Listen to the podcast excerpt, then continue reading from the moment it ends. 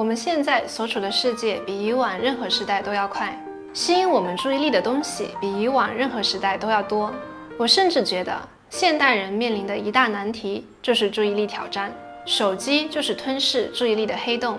玩手机既让我上瘾，又让我分神；既让我快乐，又让我焦虑。为什么会这么上瘾和疲惫？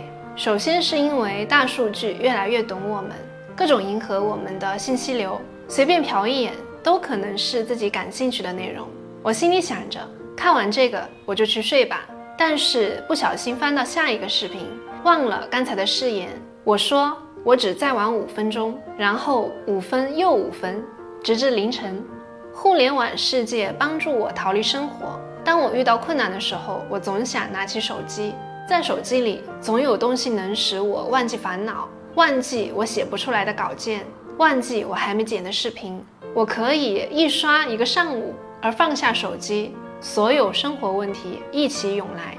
手机也给我们带来了现实给不了的成就感。在现实社会里，我们可能要非常努力才能升职加薪。被人赞赏，在游戏里却不需要很多东西的成就来得很快，让我们觉得生活在虚拟世界中是多么容易，而无法面对现实生活的挑战。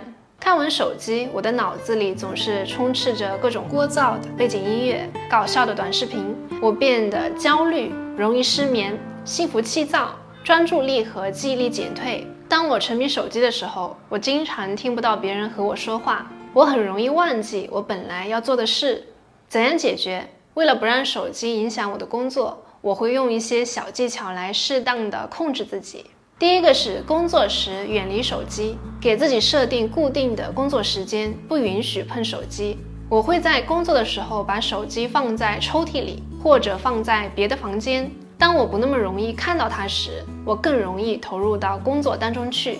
为什么不能把手机正面朝下放在身边？这是因为只有把手机放在看不见的地方，才能减少我们不自觉地拿起手机的冲动。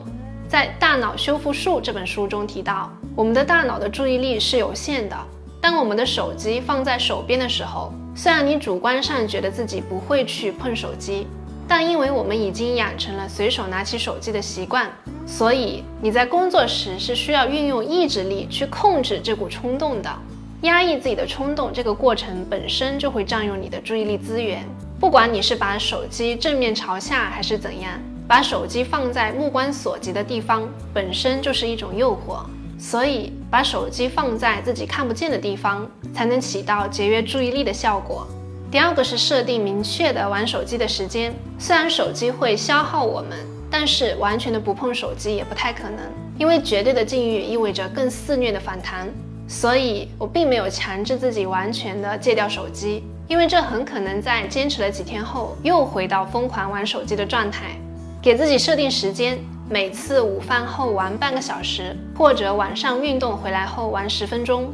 设定好玩手机的时间界限，到点就放下手机。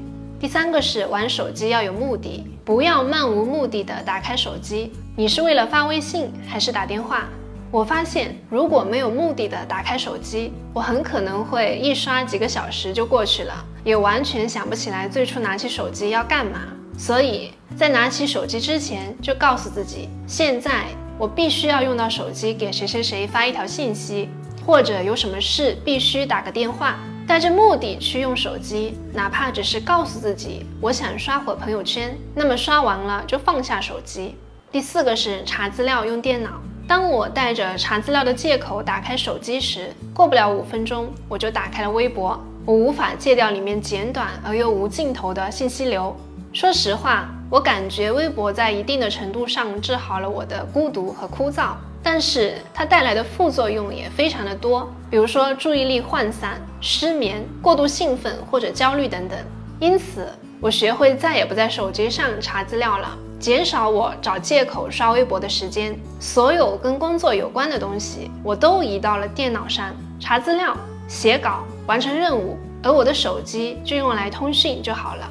第五个是删除那些不必要的软件。随着手机内存越来越大，我们手机里的娱乐软件也越来越多，这同样让我们分心。真实的情况是，信息是无限的，而你的注意力是有限的。信息和注意力的比例已经完全不对等。如果你每天投入太多的精力玩手机，那么你将不会有更多的精力用来学习和提升自己。事实就是这样。虽然这个世界很精彩，但我们永远也不可能体验完所有新奇的事物。你永远也玩不完手机上那些新出的游戏，各种新潮的 App。因此，要把精力用在刀刃上，就必须学会取舍。删除手机里不必要的软件，就是我节约精力的一种方法。第六个是只看已关注博主的内容。我已经发现，不管是油管、小红书还是微博，总有刷也刷不完的内容。这其实是一件非常危险的事，因为你不知道它将会吞噬你多少时间。我的解决方法就是只看自己已关注博主发的内容。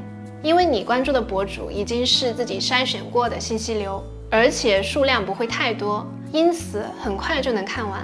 而看完以后，我就告诉自己该休息了。是的，刷手机很累。如果放任自己毫无节制的刷手机，我能刷到天亮。因此，关注有限的信息流就非常重要。第七个是找其他的娱乐方式替代玩手机。我们想要玩手机，一是为了逃避目前的困难。二是生活枯燥乏味，每天都是工作，生活里的娱乐和放松太少，带来的多巴胺自然也少。而我们集中注意力、控制自己的行为，都需要多巴胺的助推。这也不能怪我们会下意识地拿起最容易给我们带来多巴胺的手机了。在《运动改造大脑》这本书中，给出了我们容易分心的脑科学原理。我们所认为的自觉，并非是由我们个人的意志力决定的。我们能不能专注，是由大脑的前额叶皮质的指导能力决定的。在我们接触到一个任务时，前额叶皮质首先需要分析并确定信息顺序，然后把每件事联系在一起。前额叶皮质就相当于你大脑中的老板，既组织心理活动，也组织生理活动。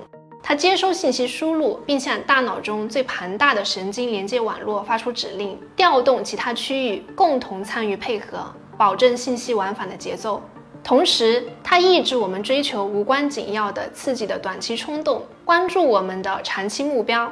如果前额叶皮质受损，我们的思想就会走神，我们就会情不自禁地去关注那些本来不应该关注的事情，比如说在学习时突然想要玩手机，被外面的谈话声吸引等等。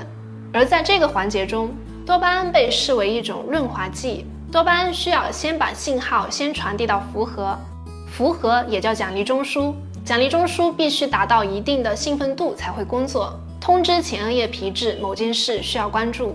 是多巴胺使注意力变得敏感和集中，它被视为是影响我们的学习能力、满足感、注意力的神经递质。如果我们缺少多巴胺，或者脑内符核受损，或者前额叶受损，就会无法专注，严重的还会演化为。注意力缺陷多动障碍，不过也不用过于担心，你的大脑没有那么容易受损。大多数人只要睡个好觉，加上适当的放松，也就能补足我们集中注意力所需要的多巴胺。因此，如果你在工作的时候经常分心，想要玩手机，可以回顾一下自己是否太久没有放松了。